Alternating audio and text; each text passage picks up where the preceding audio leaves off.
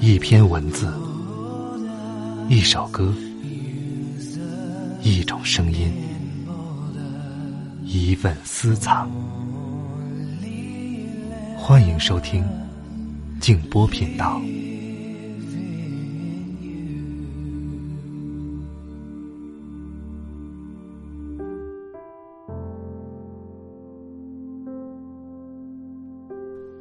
我的眼睛很大很大，装得下高山，装得下大海，装得下蓝天，装得下整个世界。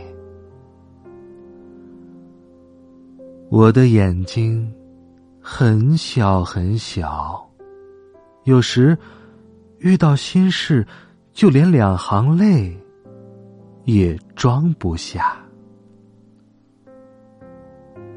晚上好，朋友们，我是静波，欢迎来到静波频道。刚才读到的是一首小诗，一位八岁的小朋友叫陈科全写的《眼睛》。今晚要和大家分享的文章是我们的老朋友，公众号“闲时花开”的主理人刘娜所写的《托底的父母是子女最远的路》。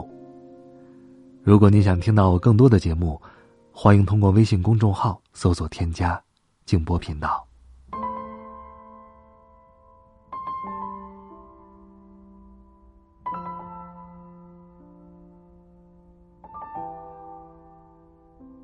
昨天是我的生日，一大早我就接到我妈打来的电话。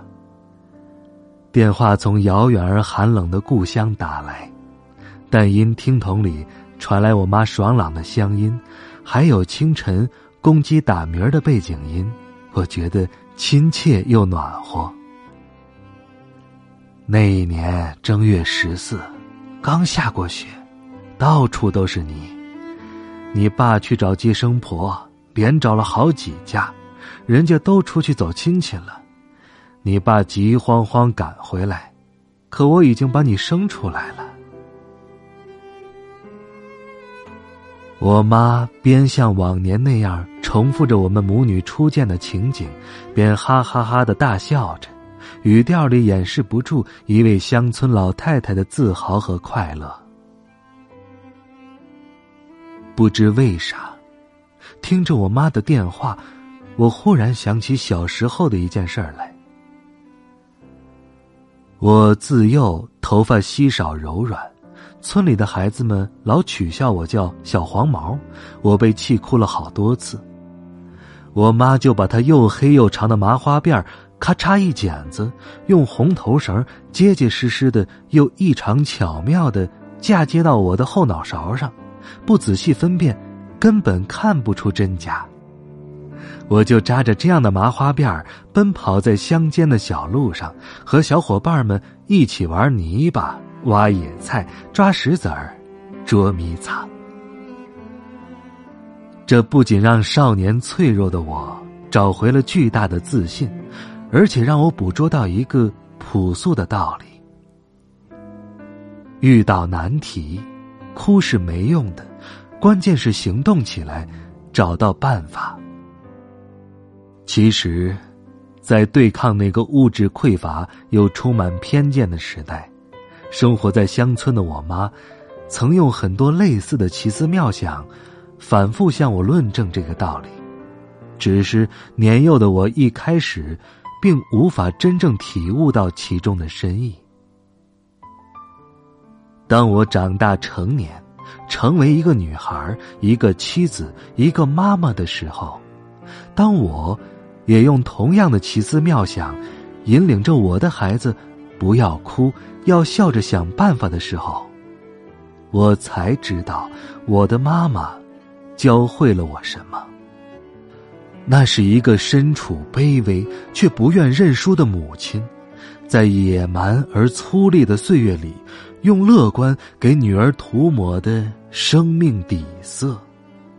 岁月愈久远，这乐观愈鲜活。还在昨天，就在我妈给我打电话的几分钟之后，我爸也给我打来电话。他和我妈都在老家，但他拒绝在我妈打电话的时候顺便说两句，坚持用自己的手机再次打来，以此证明，他给我打这电话绝非是受了我妈的提醒。执拗倔强的父亲和爽朗乐观的母亲不同，他总爱和我谈谈人生，即便他没有读过太多的书。如果工作累了，就歇几天；如果干的不好，也不要觉得自己不行；如果干的好了，也不要觉得自己了不起了。和种地一样，总会有好收成和坏收成的时候。我爸像往常那样嘱咐着说。就在他说这些的时候，初中的一件旧事。也再次闯入我的脑海。刚上初中的时候，由于老师的偏爱和我的死学，我的成绩曾一度优异，霸占年级前几名的交易。后来有一次大考，我一下退步了几十名，这对一个听惯了赞美的人，打击可想而知。排名出来之后的几天里。我睡不着觉，吃不下饭，焦虑的害怕进教室。有天下午，明明还有课，我突然从教室离开，骑上自行车回了家。推开门，看见我爸，我哇的一声哭了出来。我爸并没说啥，他拿上尼龙袋和镰刀，带我去了田里。当时正值秋季，玉米即将成熟。我爸先领我到河边那块地里，看着一地泛黄的玉米杆上那又大又粗的玉米棒，说：“今年这地好收成啊。”然后他又领我到坟场那块地，指着一地又小又细的玉米棒说：“今年这地收不了几车玉米喽。”割完草回去的路上，我爸说：“河边那块地夏季收麦很少，但秋季玉米的长势很好。而坟场那块地呢，夏季收麦很多，但这秋天玉米长得就差了一些。这是地力在循环恢复嘞。夏季用劲儿多了，秋季就要歇歇。”夏季尚有余力，那秋季就派上用场。我爸漫不经心的说：“啥事儿都一样，好到一定程度就会倒退几步，差到一定程度也会再向好处走。好的时候不要骄傲，差的时候别灰心，只要一直在耕种，平均的收成。”也不会差的。听这话的时候，我才十四岁，只是觉得安慰，并没有放在心上。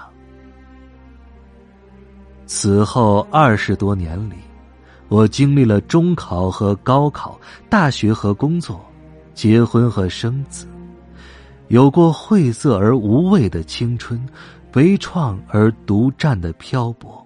历经纸媒的辉煌和没落，写下过备受推崇的报文，也遭受过迎面而来的抨击。多少个洋洋得意的清晨和辗转反侧的深夜，那个燥热的秋天，那两块长势不一的田地，那些父亲对我说过的话，就会一次次的。穿过岁月的泥沙，缓缓走来，清晰无比。好到一定程度就会坏起来，坏到一定程度也会好起来。只要一直耕种，整体收成就不赖。然后，我就有了信心，有了再次迎接朝阳的沉静，有了倒头安然入睡的平和。如今呢，人到中年的我，渐渐明白了，父亲在他的土地王国上教会了我什么。那是一个耕耘一生，却摒弃短视的父亲，借助无言而深沉的土地，用坚韧给他的女儿涂抹的生命底色。生命愈往前，这坚韧愈执着。结婚后。我曾和公婆同住十年。我公公是一位老警察，穷出身，当过兵，没啥文化，但爱憎分明，厨艺精湛。我的婆婆是一位老会计，言语少，心思细，不是张扬，但做事沉稳，讲究细节。他们退休之后，在城乡结合部买了一栋房子。三楼的顶楼拾掇成了一个大菜园两人日日种植蔬菜花果，像对待孩子一样的珍重细心。我的儿子自幼跟着爷爷奶奶在菜园里播种、施肥、除草、浇水、采摘、运送。孩子读书之后，我们到城中心居住，每隔三五日。公公婆婆就要来给我们送食材，蒸好的包子，腌好的咸菜，熏好的腊肉，买好的小米，炸好的丸子和莲菜，大个的萝卜和红薯，洗净的青菜和葱蒜。前天我公公又来，送来了我婆婆拌好的荠荠菜鸡蛋饺子馅儿。荠荠菜是菜园里野生的，鸡蛋是家里的鸡产的，上面撒的细碎青黄的葱姜是我婆婆一点一点剁好的。老人知道我家先生上班忙，而我又整日的读写苦练，所以就把一切食物拾掇至最方便、最省事儿。这让我想起。分开住之后，每当我们回去，我在厨房里和婆婆边守着咕嘟作响的饭锅，边东扯葫芦西扯瓢的拉家常；我在菜园里和公公边采摘沾满泥土的蔬果，边听他说：“不要为钱累垮了身体呀，现在透支了，老了那可是要还的。”我就会想起《视之愈合》电影当中的。一个个片段，微风吹过海边，老屋树影婆娑，窗前种满花果，一家人过着平常无奇的生活，说着琐碎简单的对白。但不知为何，电影看着看着，总会心头一热。和电影中的父母一样，我的公公婆婆都是寻常底层的父母，没有什么能耐和本事，也和电影当中的生活一样。我们在一起的时候，就是摘菜做饭、煲汤洗碗、闲聊漫谈，没有什么特别的亲昵举动。但不知为何，每每在一起的时候，总会觉得心头一暖。刚结婚时，我并不觉得公公婆婆日复一日又井井有条的生活有什么特别之处。如今，当孩子越来越大，我和先生也不再年轻，我才渐渐懂得，那缓慢自然的日常，教会了我什么。那是一对历经风雨，仍心怀热爱的老人。用珍重而有序的态度活在当下的每一刻，让我看见的质朴的生命底色。经历的愈深愈多，这质朴愈难得。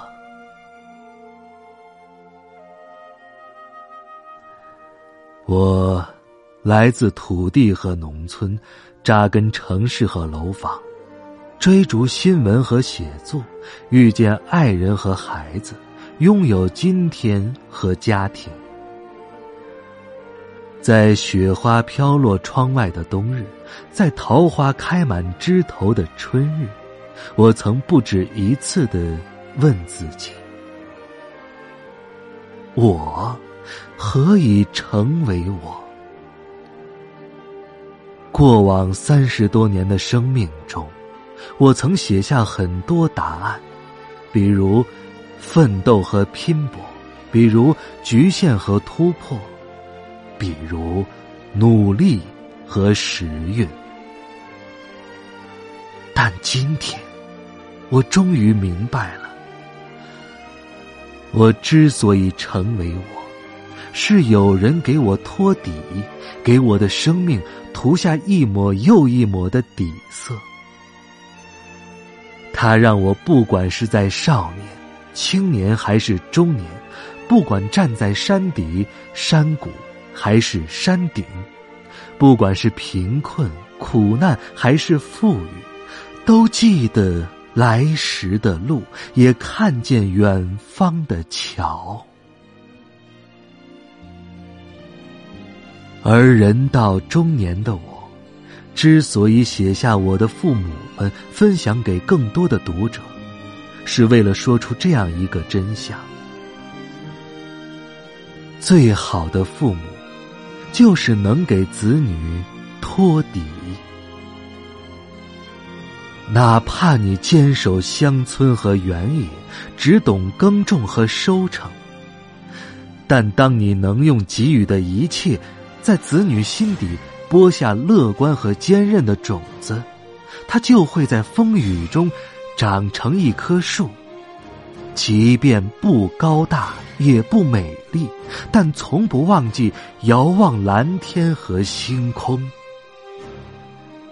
哪怕你生来卑微而平凡，没有地位和财富，但当你活得像大地一般平和，用心对待家常饭菜和琐碎日常。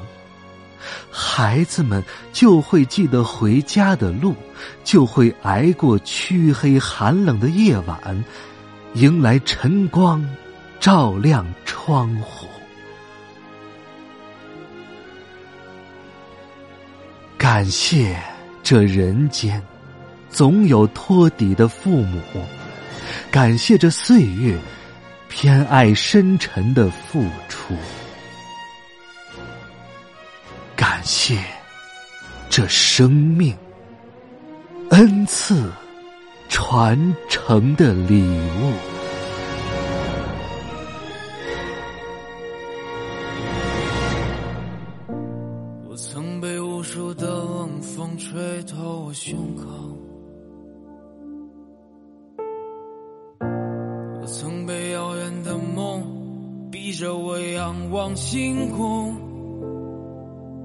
曾被无数的嘲讽，让我放弃我的音乐梦。我曾被无数的黄土淹没我的澎湃汹涌。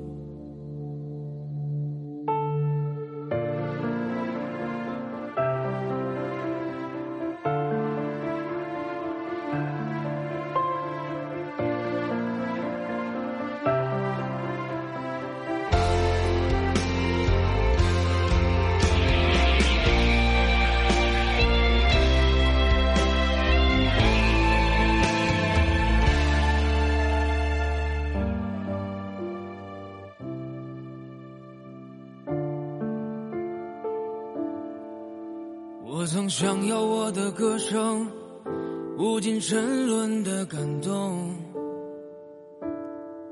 我曾把它们当作我风雨过后那一道彩虹。我曾把堕落的原因都丢给时间，我曾把机会就扔在我眼前，我曾把完整的镜子打碎，夜晚的枕头都是眼泪，我多想让过去重来。再给我一次机会，我想说过去的时间，我谁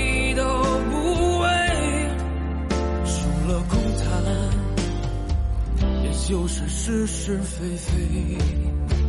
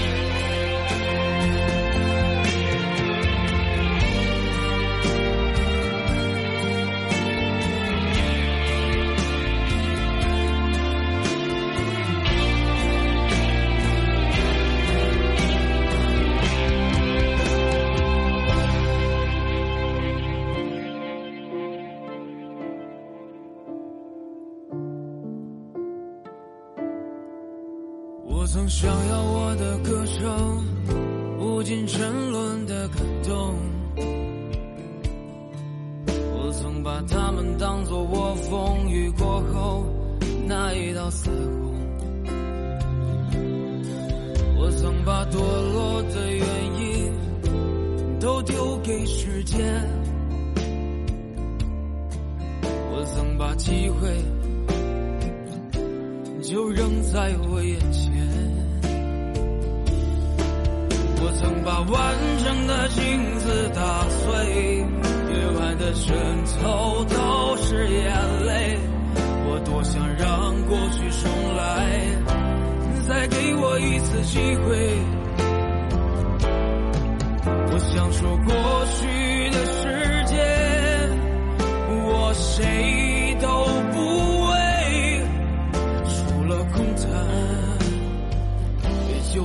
是是非非非。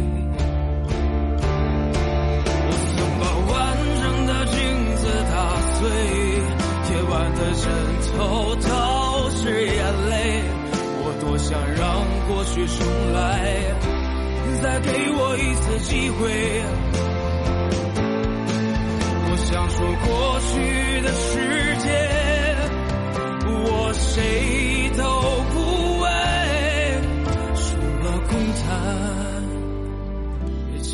是是非非。除了空谈，